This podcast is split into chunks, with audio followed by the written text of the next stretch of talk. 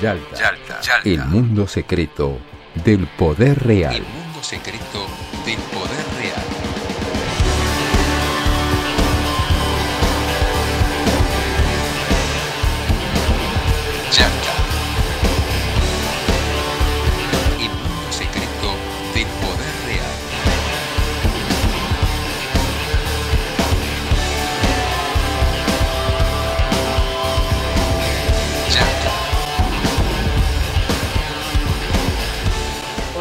Hola a todas. Eh, estamos en un nuevo capítulo de Yalta, el podcast de política internacional que Martín Piqué, Facundo Cardoso y quien les habla, Marcelo Brignone, hacemos semanalmente sobre lo que pasa en el mundo para tratar de informarnos un poco y para tratar de, entenderlos, de entenderlo un poco mejor al mundo tan complejo en una semana muy particular y en unos días muy particular este, que moti- motivado por, por el fallecimiento de tal vez el icono más importante de nuestro país. ¿Cómo le va, Piqué? ¿Qué tal Marcelo? ¿Qué tal Facundo? Aquí estamos, dispuestos a iniciar otro capítulo de Yalta, este podcast que está atravesado por la actualidad internacional, la geopolítica, descubrimos el mundo secreto del poder real y también tratamos de entender los fenómenos globales. Ustedes saben que la conferencia de Yalta ocurrió en 1944 en la península de Crimea, en el Palacio de Livadia. Se juntaron tres estadistas, Joseph Stalin, el anfitrión,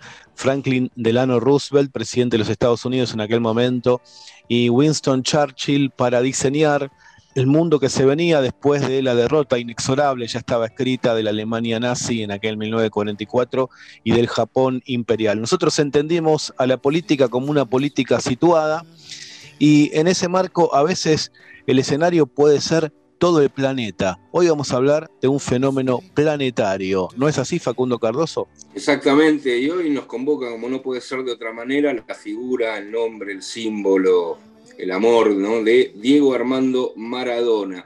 De él vamos a hablar, vamos a hablar de los orígenes, vamos a tratar un poco de revertir esta imagen del dios futbolístico únicamente, que lo fue por supuesto. Vamos a pasar a una imagen, a una figura que eh, tiene mucha potencia hoy en día y lo estamos descubriendo, está saliendo a flor de piel el Maradona político. En, ese, en esa figura vamos a indagar y también en el Maradona global, realmente sorprendente. Los que pertenecemos a una generación sabíamos que Maradona era algo así como el argentino más famoso del mundo, el más conocido del mundo. Bueno, yo creo que fue el menos olvidado del mundo, ¿no? Dejó de jugar al fútbol y fue etapa y honorífica de los eh, la, de todos los diarios del mundo, inclusive de aquellos países donde Maradona más hirió, podríamos decir, como Brasil o Inglaterra. Es espectacular realmente el recibimiento de la muerte de Diego Armando Maradona que hicieron en esos dos países y que hicieron en todos lados. Así que este Yalta dedicado a la figura del Maradona futbolístico, el Maradona político y el Maradona global.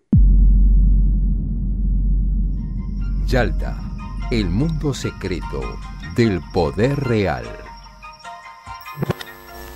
Diego, Diego, ¿Qué? ¿te puedo ayudar? No. Yo te quiero decir una cosa. Vos para mí sos el mejor. Pibe. Toma. Gracias, campeón.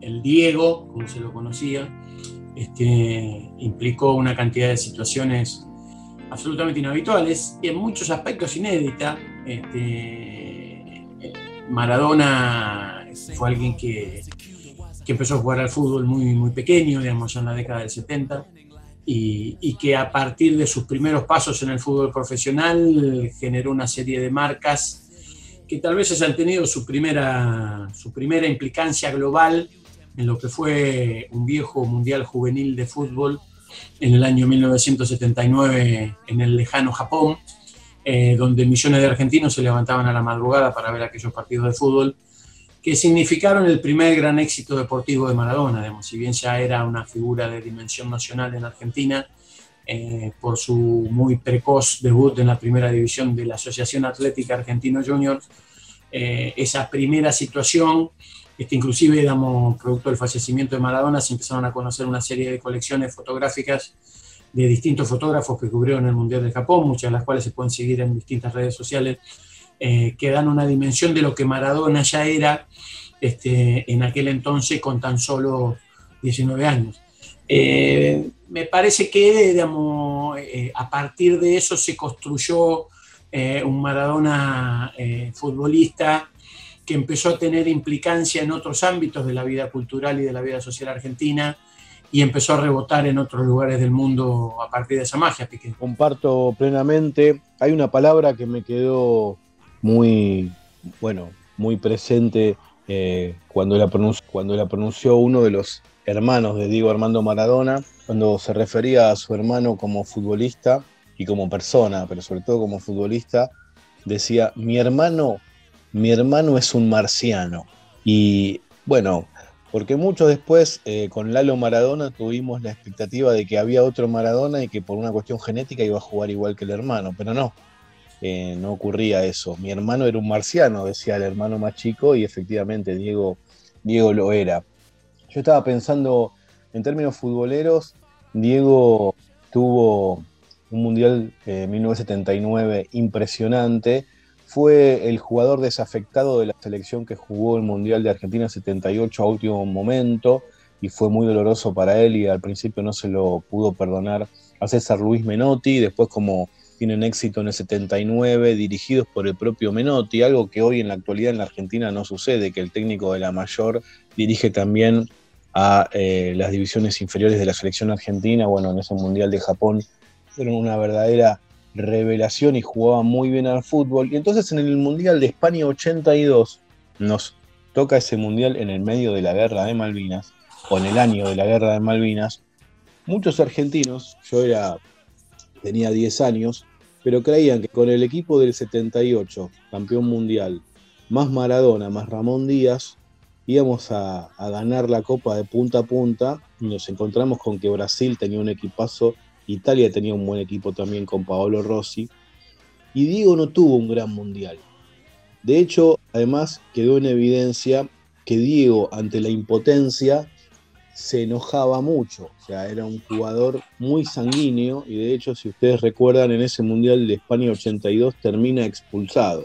También en el año 84, si mal no recuerdo, no, 84 no, en el 84 ingresa al Napoli, pero en esos años en Barcelona, porque ya había sido transferido de Boca al Barcelona, jugando por la Copa del Rey, eh, Barcelona pierde una final con eh, el Athletic de Bilbao y termina una batalla campal.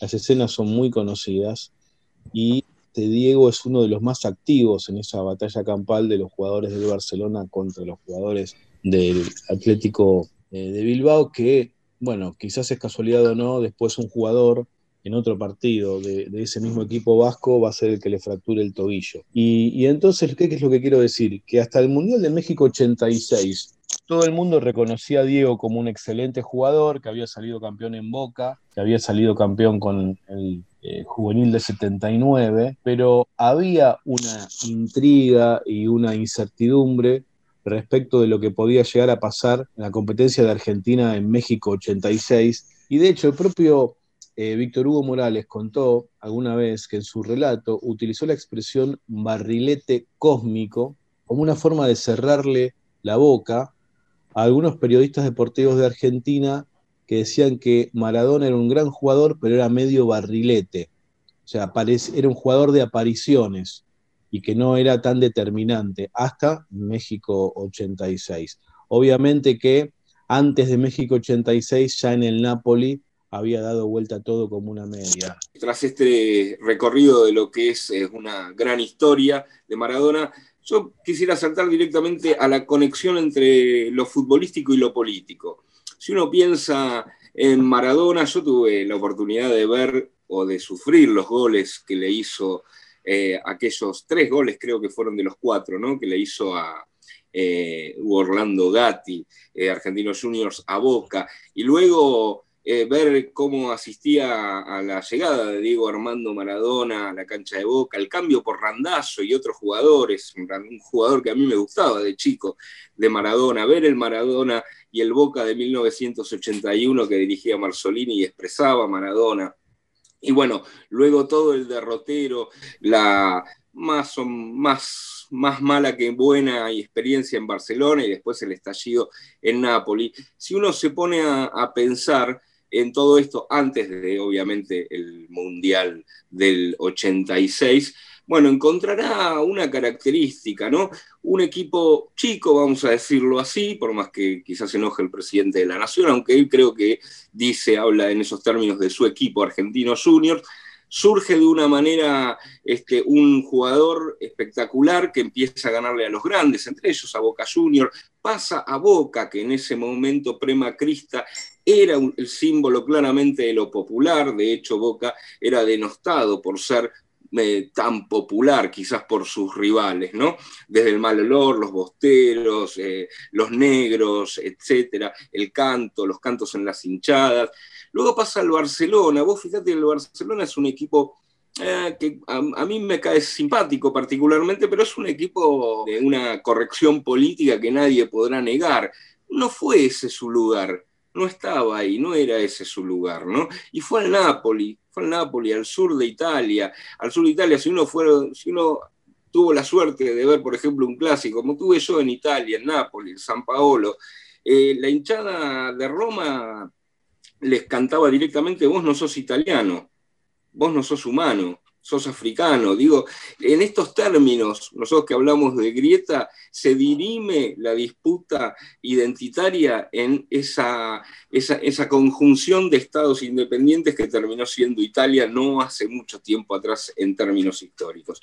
Eh, entonces, ahí vemos a un Maradona siempre posicionado en lugares que van de abajo para arriba, ¿no? Del pueblo hacia el reconocimiento de lo popular hacia en la cúspide institucional, si se quiere. El Mundial del 86 es una, es una prueba. Eh, hoy no nos acordamos, por supuesto, pero pocos o nadie creía en lo que se iba a gestar en ese mundial. Era una selección muy criticada, era un Maradona muy criticado que había dado una imagen, como bien describía Martín en el 82, que no era símbolo de un éxito, salvo la de, obviamente, ese gran mundial del 79, que se produce el saludo a Videla en el mismo momento en que llegaba la Comisión Interamericana de Derechos Humanos. Digamos, o sea que está vinculado ya a lo político, algo que no sabía, por supuesto, Diego Armando Maradona. Eh, pero si uno se fija en el derrotero futbolístico de Maradona, hay un condimento político ineludible, siempre va de abajo para arriba, digamos, eh, y es una selección o un, un equipo que no juega para él, ¿no? Como uno podría decir que es lugar común, aunque yo no estoy tan de acuerdo con el Barcelona de Messi. Es una selección que hace jugar él, y lo hace jugar en equipo, es una conducción, es un liderazgo, es tiene un rasgo político ineludible, ¿no? Porque ¿quién no habrá escuchado esto del 86 y ganó Maradona con 10 muertos, ¿no? Era, yo no estoy de acuerdo con esa, con esa afirmación. El seleccionado argentino del 86 era un equipazo además de Diego. Estoy totalmente de acuerdo, pero es una. En Nápoles también se decía lo mismo, ganó Maradona con y bueno, jugaba Gareca también, digo. Pero de todas maneras hay que reconocerle que, que eh, llegó, llega Maradona a un equipo y ese equipo adquiere otra dimensión, que no tiene que ver con lo futbolístico nada más, tiene que ver con la pasión, con la lucha, con lo patriótico también, con la afirmación de la identidad frente a una supuesta eh, cultura superior, por ejemplo, ¿no? Eh, tiene que ver con todo eso, esos rasgos esos rasgos políticos acompañaron la trayectoria futbolística de Maradona.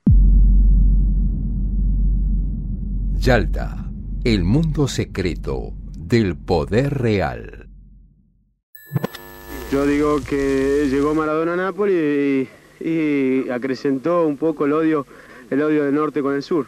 Pero mm, prefiero el odio, prefiero, prefiero el antipático, el soberbio que, el poverino, como si le tuvieran lástima. Eso no, eso no lo banco, ¿me entendés? Entonces, estamos bien, nosotros, nosotros que ellos nos llamen poverino, que ellos nos, llamen, nos, tengan lástima, que nosotros eh, ya le demostramos en seis años que podemos ganar dos escudetos, que podemos ganar una Copa UEFA, una Copa Italia. Que a los poderosos reta y ataca a los más villanos, sin más armas en la mano que un 10 en la camiseta. No, inclusive, este, como muy bien señalaba Facundo, tal vez ese sea uno de los rasgos principales. Muchos, muchos se deben estar preguntando a nuestros oyentes qué hacemos en un podcast de política internacional hablando de Maradona. Y en realidad Maradona es un protagonista de la política internacional desde, el principios de los 80. Eh, no solo por su implicancia y por su influencia en el fútbol internacional, el deporte más popular del mundo, el negocio más redituable económicamente de todos los deportes profesionales del mundo, sino además porque gran parte de sus decisiones este, vinculadas a su carrera deportiva también fueron decisiones de carácter político, o fundamentalmente fueron decisiones de carácter político.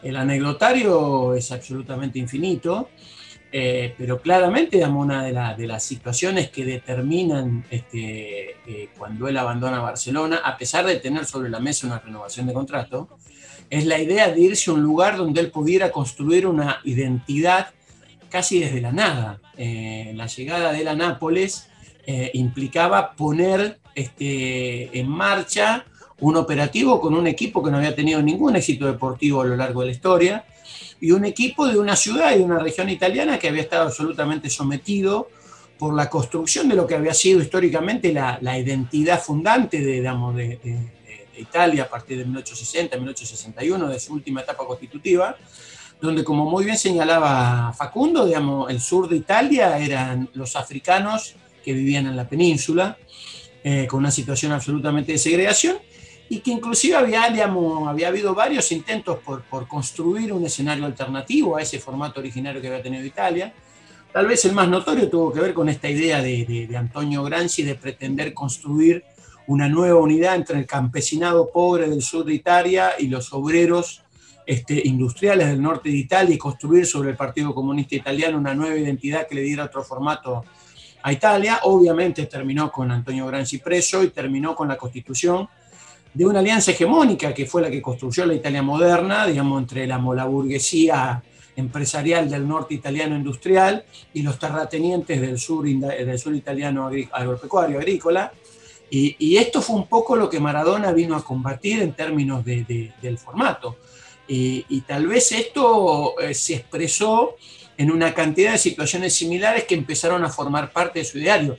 Maradona empezó a ser llamado como el bombero voluntario, que iba a darle legitimidad este, discursiva y visibilidad pública y publicitaria y mediática a un montón de luchas desparrigadas en el mundo, mayoritariamente luchas de distintas situaciones de opresión o de distintas situaciones de injusticia, eh, puestas en blanco sobre negro, sobre situaciones coloniales este, de países sojuzgados como Bangladesh, sobre situaciones este, de este, países bloqueados como Cuba, eh, inclusive sobre una situación que trascendió largamente su primera etapa deportiva, y situaciones que, que inclusive este, modificaron muchos paradigmas de la Federación de Fútbol Asociado. No había habido hasta Maradona eh, un jugador de fútbol de esa envergadura que cuestionara tan abiertamente la burocracia constitutiva del negocio internacional del fútbol, que cuestionara tan, abierta, tan abiertamente la falta de derechos sindicales de los jugadores de fútbol como protagonistas principales del negocio internacional del fútbol,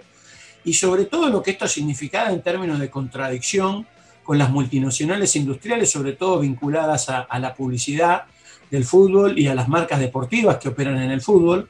Eh, y esto implicó que la FIFA inclusive tuviera que modificar o, generar nuevas instancias y, y, que inclusive Maradona fuera contrastado con otras figuras mucho más dóciles, mucho más domesticadas del mundo del fútbol, como Pelé, Platini y muchos más.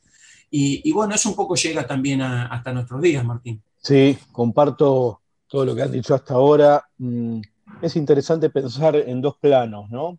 Eh, los atributos de Diego, que lo convirtieron en un símbolo cultural de los oprimidos. Hablábamos antes de iniciar el podcast de que hay una globalización de los oprimidos, además de una globalización excluyente y que produce todavía más injusticias. Y también hablaba o pensaba, yo hace un rato, con otra gente, y lo quiero compartir con ustedes, en, la figura del superhéroe. ¿no? El superhéroe es un vengador individual, pero que interviene sobre situaciones colectivas. Y yo creo que Diego Armando Maradona fue un superhéroe del tercer mundo. Él fue consciente del poder que fue acumulando, un poder eh, que estaba montado sobre, sobre su talento futbolero, sobre su personalidad, sobre su histrionismo y sobre las cosas que le pasaron, yo creo que a todo el mundo le quedaba claro el origen social de Diego, más allá que fuera un pibe de Fiorito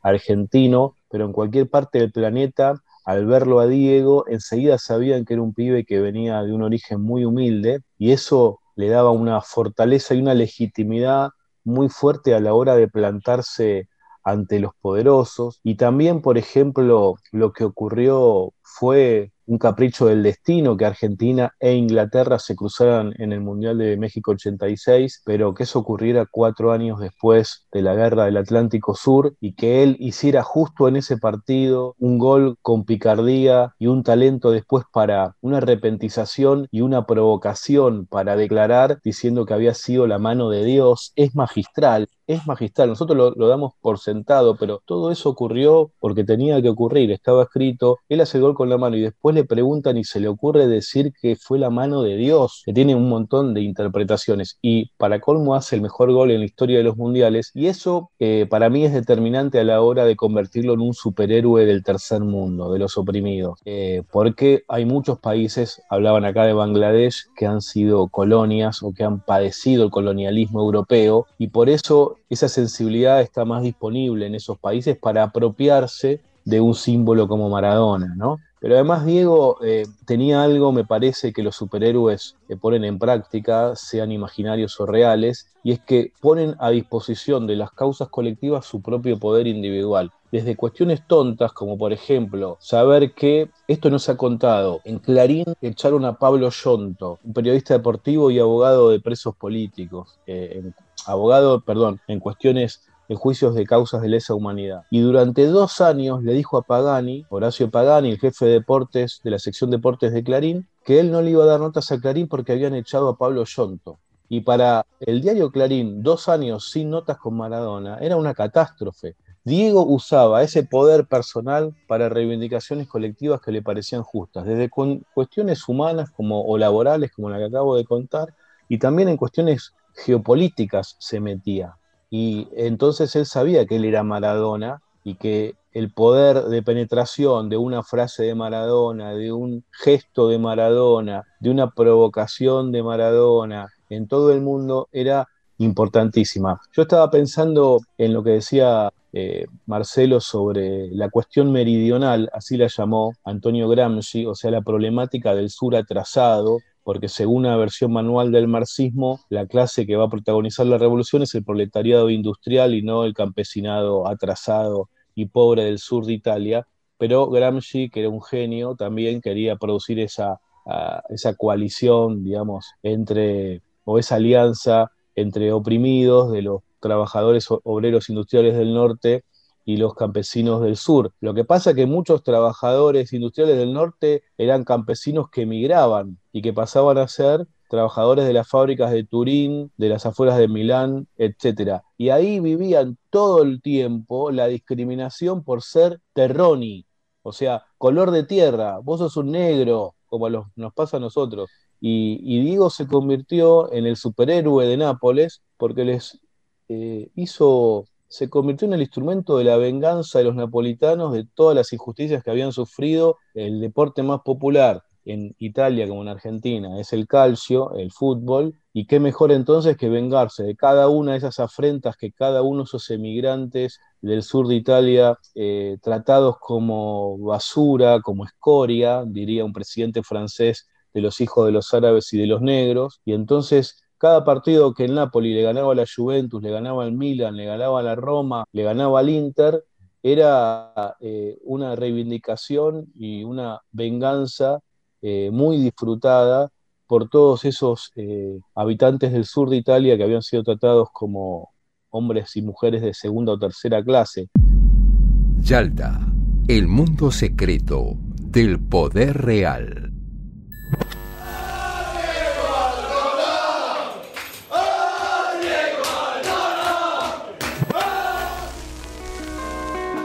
Si yo fuera Maradona, viviría como él. Si yo fuera Excelente, Martín. también. Marcelo, bueno, con esto hacemos el recorrido, obviamente, eh, futbolístico, político de Diego Armando Maradona. Luego pasará lo del 94, pasará Sevilla, pasará la vuelta a Boca, eh, donde el fútbol ya empieza, el fútbol empieza a tener, a pasar un Maradona más este, figura pública, ¿no? de intervención en lo público, que es algo que nos ha quedado y que ha perdurado a través de décadas, quizás a riesgo de decir, eh, o una década, década y media en la cual Maradona no jugó al fútbol. La figura de Maradona en la intervención en lo público ha sido para mí fundamental en la supervivencia de Maradona como figura icónica del fútbol eh, también, ¿no? Eh, yo quería decir un, rasgo de Maradona que a mí siempre me ha llamado la atención, es la tensión entre lo popular y lo institucional.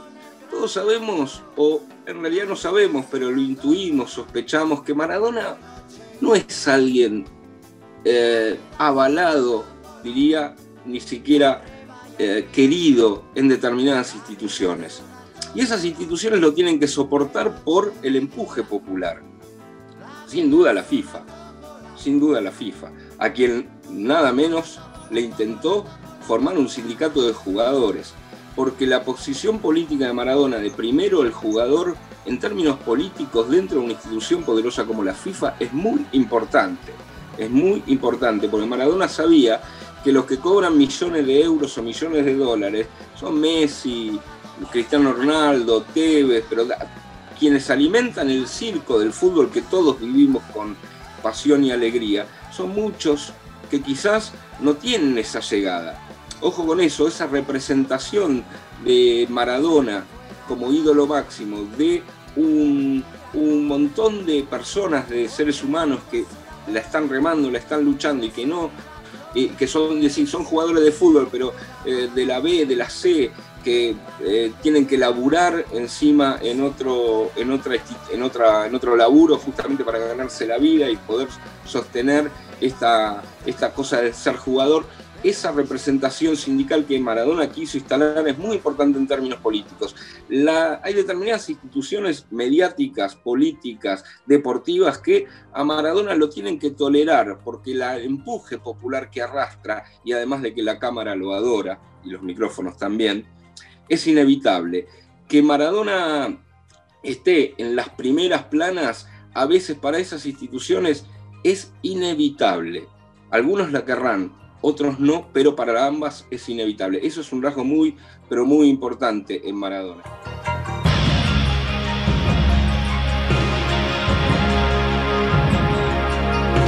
Yalta, corremos la cortina del poder real.